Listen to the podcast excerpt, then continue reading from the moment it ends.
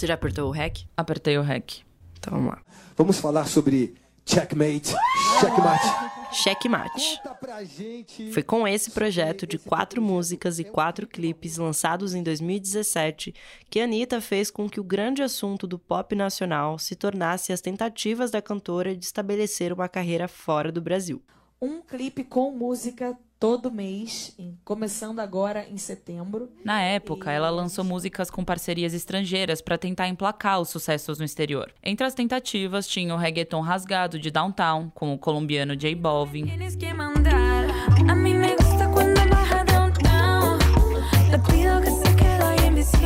e o funk com traços de trap de Vai Malandra, com o americano Major. Não vou mais parar.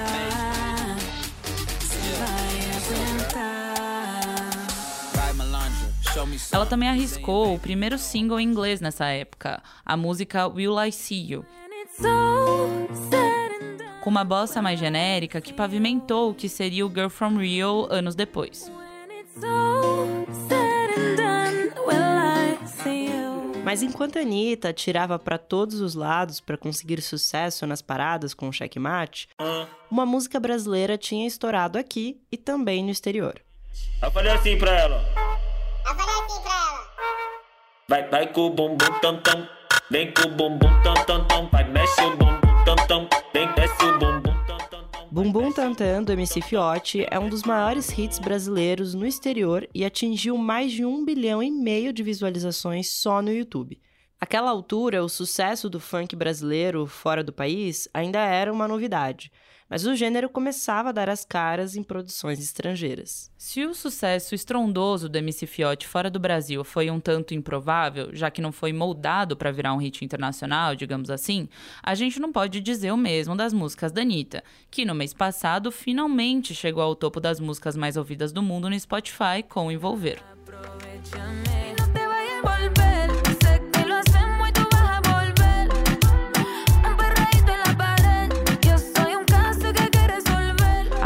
Que a cantora vem estudando o mercado da música internacional e ela sabia que ele está ficando mais propício para a ascensão de uma estrela brasileira que dialogue com a chamada música urbana, com batidas eletrônicas dançantes. Mais recentemente, a Anitta voltou a cantar em inglês e a mirar a indústria americana com o single Boys Don't Cry. Mesmo com um grande esforço de divulgação, a música não chega perto do sucesso de Envolver.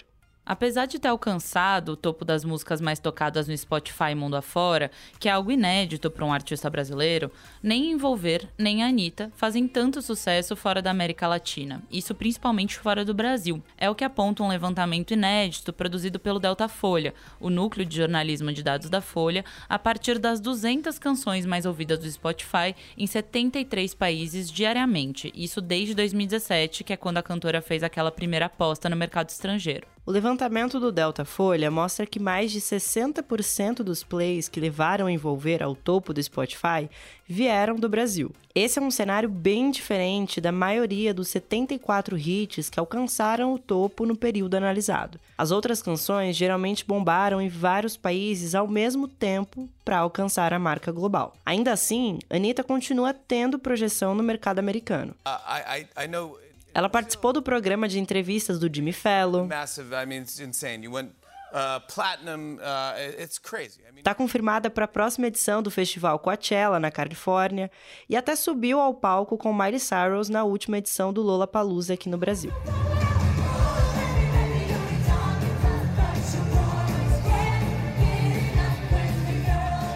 Na maior vibe rock and roll. Bom, como a Anitta chegou ao topo 1 e se colocou na indústria latina e americana, é o que a gente discute no episódio de hoje. Nós vamos voltar a 2017 para também entender as influências de Bumbum Tantan e da ascensão das plataformas de streaming na carreira gringa da Anitta. A gente também fala sobre o novo álbum da cantora, o Versions of Me, e as tentativas recentes de emplacar hits fora do Brasil e o que, que esses números sobre os plays nas canções apontam sobre a trajetória dela.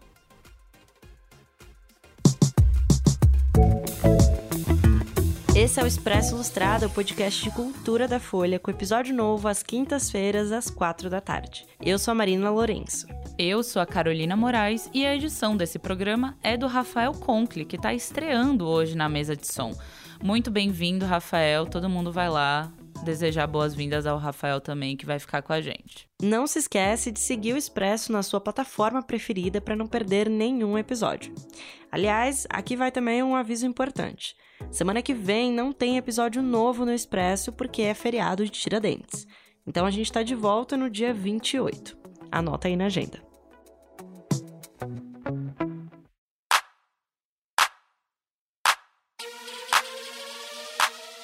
Foi com as mãos no chão, a bunda empinada e muito rebolado que a Anitta emplacou o sucesso de envolver. O brasileiro comemorou a vitória da cantora nas paradas de sucesso como se a seleção de futebol tivesse enfim ganhado o tão sonhado Hexa. Houve até a torcida organizada, com audições simultâneas em massa para ajudar na projeção do hit. Mas o single em espanhol não era novo e desde que havia sido lançado em novembro de 2021, não tinha nem sequer chegado ao topo das paradas brasileiras. A fama só veio mesmo neste ano, quando a coreografia viralizou no TikTok.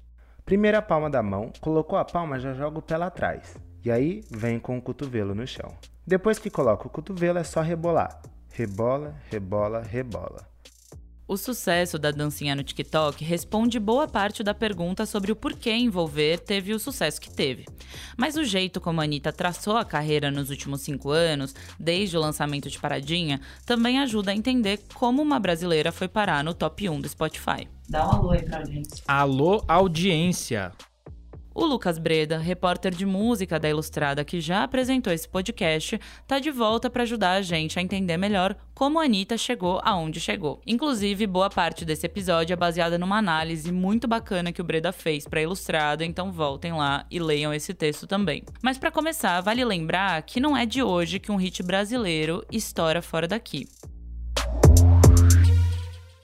Depois da bossa nova, depois dos anos 60, 70, a gente ainda teve o Sepultura, por exemplo, fazendo uma carreira fora do Brasil. Nos anos 2000 a gente teve um sucesso é, modesto do Cansei de Ser Sexy, que saiu por, uma, por um selo americano. Logo no começo dos anos 2010, a gente teve o, a música do Michel Teló, Aí Se Eu Te Pego, estourando. O Cristiano Ronaldo, jogador de futebol, né? Comemorava os gols que ele fazia fazendo a dancinha da música. Aquela Tchê do Gustavo Lima teve algum tipo de projeção. A questão é que é sempre, são, sempre, são sempre coisas muito esporádicas, né? E não são sucessos, assim, muito grandes que, que a gente pode dizer que é um sucesso global no sentido de todo mundo conhecer mas que são músicas brasileiras que estouraram no exterior. Aí vem 2017, o ano de Cheque Mate e de Bumbum Tantan, que tocou muito lá fora e até ficou sendo, por um tempo, um símbolo da ideia de brasilidade no exterior.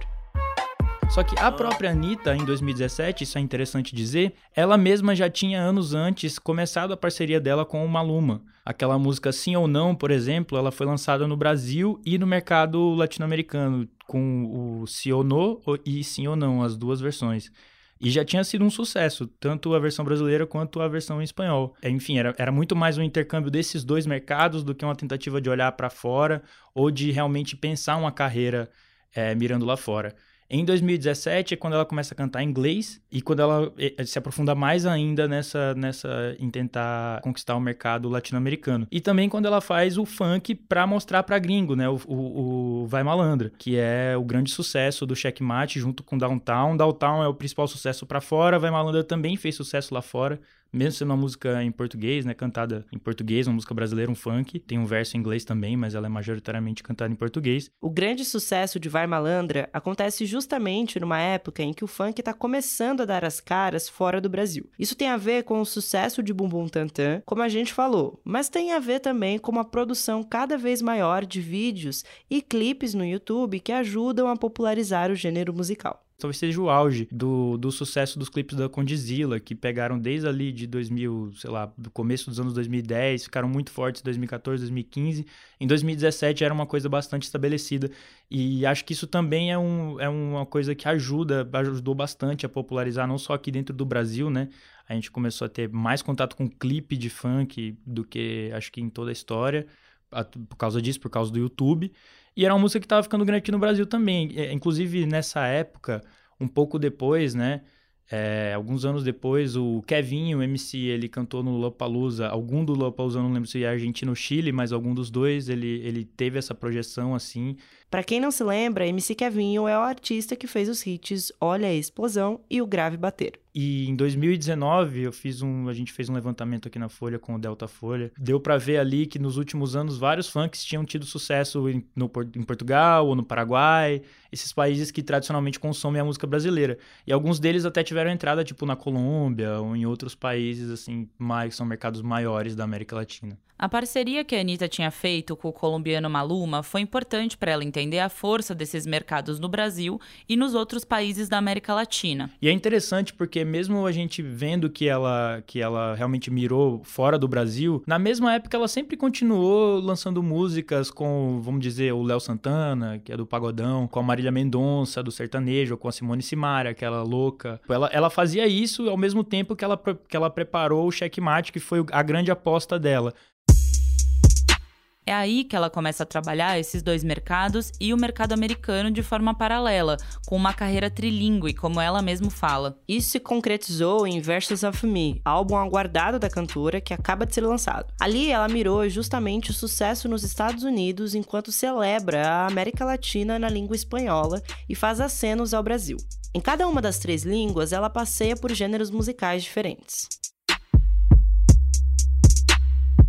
A, a produção executiva do disco, ou seja, ele foi meio que supervisionado, a gente pode dizer assim, pelo Ryan Tedder, que é vocalista daquela banda 1RPM, produziu, enfim, Beyoncé, Taylor Swift, muita gente grande do pop americano, então ele tem esse tipo de fórmula, ele sabe como fazer um disco soar pro americano médio, ou pra rádio americana, ou em última análise pro Grammy, sabe? Então a gente vê que o tratamento das músicas, apesar de elas terem sido feitas por produtores diferentes e, e de elas mirarem coisas diferentes, o tratamento geral do disco tem uma unidade que é essa unidade da música pop, em última análise da música pop americana. Só que aí você vai ouvindo o disco e, e- e você percebe que, que tem várias coisas ali. Por exemplo, tem uma música que é, é uma parceria dela com, com o Ty Dolla Sign, que é um, que é um cantor, inclusive um, um arroz de festa, ele, tá, ele é- faz muito feat canta em muita música de outros artistas. Mas ele, eu gosto dele, gosto da voz dele, e ele canta nessa música que ela, ela tem um sample de La Bamba. Então você vê, por exemplo, em Girl From Rio em La Bamba, ela tá pegando, são traps, né, esse estilo de hip hop mais pop que faz muito sucesso no Brasil, nos Estados Unidos, só que construídos em cima de samples, um de um clássico da música latina e outro de um clássico da música brasileira. O disco tem ainda músicas que são R&B que poderiam ser um som do Drake ou até uma música mais romântica do Justin Bieber, por exemplo. Ela também volta ao pop EDM, a Electronic Dance Music, uma música de pista que é a base pro pop americano que a gente ouve muito em músicas da Katy Perry e da Lady Gaga, por exemplo. Esse é um filão que a Anitta já explorava em Checkmate e em Is That For Me, que ela fez com o Alesso.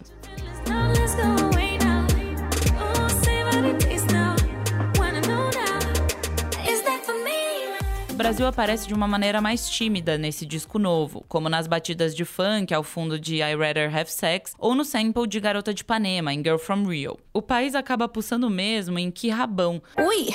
Um funk acelerado que resgata uma gravação inédita do finado Mr. Catra, que é ícone do gênero que aqui surge com a voz alterada.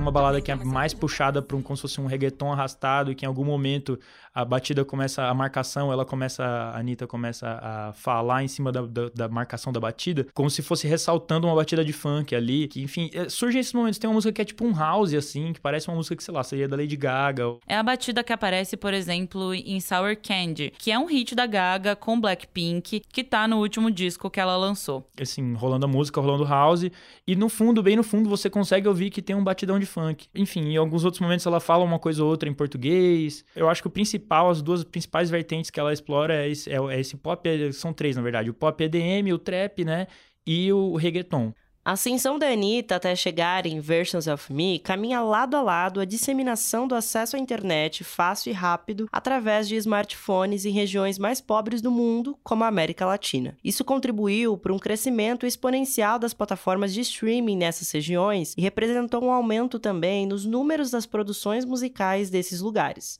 O que se soma ainda ao sucesso do K-pop, por exemplo, principalmente por meio do grupo sul-coreano BTS, que canta também na língua local. 2018, ano em que Vai Malandra era febre, foi a primeira vez na história em que o streaming se tornou a maior fonte de receita da indústria fonográfica. Hoje, o consumo digital corresponde a 85,6% de todo o faturamento no Brasil. Se eu não me engano, o Spotify chegou no Brasil em 2014, então é, a gente pode ver como esse movimento é super recente. A IFPI, que é a instituição é, da indústria fonográfica do mundo, que divulga os estudos que eles fazem anualmente sobre a indústria fonográfica, eles falam o estado da indústria cada ano. Eles há uns três anos, se não me engano, eles já vêm falando que o mercado da América Latina é um dos mais promissores, é um dos que estava mais em crescimento, um dos que estava tendo uma importância muito grande dentro das plataformas, assim, em, em comparação aos mercados, outros mercados globais. E esse na, na conferência desse ano, que eu até participei por Zoom lá, tava vendo, eles abriram falando de Envolver da Anitta. E eu não lembro se já tinha chegado em primeiro lugar ou se estava pré, acho que não tinha chegado ainda. Mas era um movimento que eles estavam observando, ou seja, muita gente do Brasil e da América Latina consumindo aquela música é, enlouquecidamente, a ponto de, de conseguir passar na frente de gigantes, de artistas pop que têm apelo não numa região, não, não num continente, mas que são ouvidos globalmente, que tem, né, que, enfim, nessa indústria fonográfica dos Estados Unidos são assinados com gravadoras imensas, que tocam em rádio do mundo afora e que cantam numa língua que é universalmente muito mais é, reconhecida e falada, né, em que, principalmente na música. Então, para eles é um movimento que assustava. O que o Breda falou sobre o poder do mercado da América Latina e do Brasil fica muito claro com o que aconteceu com o Envolver. De acordo com a pesquisa do Delta Folha, no dia em que Anitta chegou ao topo da parada global do Spotify, o hit aparecia entre as 200 mais tocadas de somente 36% dos países em que a plataforma opera, sendo que, normalmente, músicas que chegam à primeira posição figuram entre as mais tocadas de 92% dos territórios. Isso mostra que artistas majoritariamente ouvidos na América Latina ainda assim têm uma força gigante de número. Com Envolver, foi como se pelo menos um em cada 52 brasileiros tivesse ouvido a música no dia em que a faixa atingiu o pico. Com esses números, eles conseguem bater de frente com quem é ouvido em vários lugares do mundo. E a gente pode ver que, esse, que, que aquela onda, até porque a gente tá falando de 2017, inclusive isso é uma coisa interessante, porque eu entrevistei a Anitta agora, né? Eu perguntei sobre 2017 para ela e ela falou que 2017 foi um ano marcante, não só pra carreira dela, que foi o ano do checkmate, mas também pra, pra música latina como um todo. E aí não dá para esquecer que 2017 foi justamente o ano de Despacito, um hit de proporções globais que abriu caminho pro crescimento da música latina ou em língua espanhola que segue até hoje. O trapper porto-riquenho Bad Bunny, expoente desse movimento, é há dois anos o artista mais escutado do Spotify no mundo. Eram todos os indicativos de que essa onda latina, que é até um termo, sei lá, talvez até que não dê conta de, de contemple tudo o que isso significa, mas que essa onda latina ela, ela era uma coisa muito muito grande ela, e ela continuou. E é interessante porque o, o, Pedro Martins, repórter aqui da Folha, ele fez esse levantamento com o Delta Folha agora recentemente para uma matéria tentando analisar essa o sucesso da Anitta ao redor do mundo, o que que onde que ela estoura, onde que ela não estoura. Curioso é que nos últimos anos a gente vai ver as músicas que chegaram no top 1, primeiro lugar do Spotify Global, e dentre elas tem três músicas que são cantadas em espanhol, que são músicas da Anitta, do, do próprio Bad Bunny e do Daddy Yankee, que é, enfim, um ícone do reggaeton. Esse não é nenhum cara jovem como a Anitta e o Bad Bunny, é um cara já com muitos anos de carreira. Mas, e, e, aí, enfim, as outras pessoas são Drake, um monte de música do Drake, da Taylor Swift, a Billie Eilish. Então, é muito louco ver que essas pessoas estão, tão, de certa forma, ocupando o mesmo espaço, jogando o mesmo jogo que esses gigantes do pop, sabe? Tipo, minimamente. Ainda que a penetração deles ao redor do mundo não chegue perto de ser como esses outros. O peso do mercado latino-americano, principalmente para as músicas cantadas em língua espanhola, também faz a gente voltar a envolver. E talvez até explique esse sucesso em alguma medida. Na comparação com Girl From Real e Boys Don't Cry, o hit cantado em espanhol repete e ecoa o que aconteceu há cinco anos, quando as músicas americanizadas de Checkmate comeram poeira para a brasileira Vai Malandra e a latina Downtown. Esse levantamento do Delta Folha que eu, tô, que eu já citei mais de uma vez aqui, a Anitta, as músicas em inglês dela que miram o mercado americano, por exemplo, é, Boys Don't Cry, que é a música que ela cantou com a, com a Miley Cyrus agora no, no Lollapalooza, é muito curioso ver que elas têm mais dificuldade de emplacar E elas às vezes acabam até sendo mais ouvidas no Brasil até do que as músicas que miram a América Latina, proporcionalmente, lógico. Mas é, isso eu acho que mostra também um pouco de como a América Latina consome muito aquilo que ela produz. E ela acho que tem, de certa forma, é, essa identificação é muito importante no, no que ela vai escolher para consumir. É, o, o, levantamento também mostra, por exemplo, várias músicas, sei lá, de hip hop americanas, assim, que não chegam tanto aqui, por exemplo. Então, isso é uma coisa histórica do Brasil, agora falando do Brasil particularmente. O Brasil é um país que ouve muito a própria música, gosta muito de ouvir a própria música. E aí, isso tudo que a gente tá falando é curioso, porque coloca a Anitta no, no meio de um fogo cruzado, ou, ou ou, sei lá, você também pode interpretar como no limbo, porque ela tá fazendo música em inglês para americano, que é consumida por brasileiro, fazendo música em espanhol, sei lá, tá ligado? Que é consumida por brasileiro, americano e, e americano que fala espanhol e, e, e, gente da América, do resto da América Latina, fazendo música em português que é consumida um monte no Brasil. O que eu acho que é louvável disso tudo e o que ela ressalta muito é justamente que é um movimento inédito e é um movimento novo. Ela tá tentando abrir caminhos de um jeito novo. E, enfim, se é bem sucedido ou não, a gente pode avaliar artisticamente, se a gente gosta ou não, ou qualquer coisa do tipo, mas o, o, o que ela tem conseguido em termos de representatividade de números, assim, é, é algo a se respeitar, né? Se é tão fácil assim porque ninguém fez ainda. O episódio usou áudios do Multishow e do The Tonight Show starring Jimmy Fallon. E fica aí que a gente ainda tem as dicas da semana.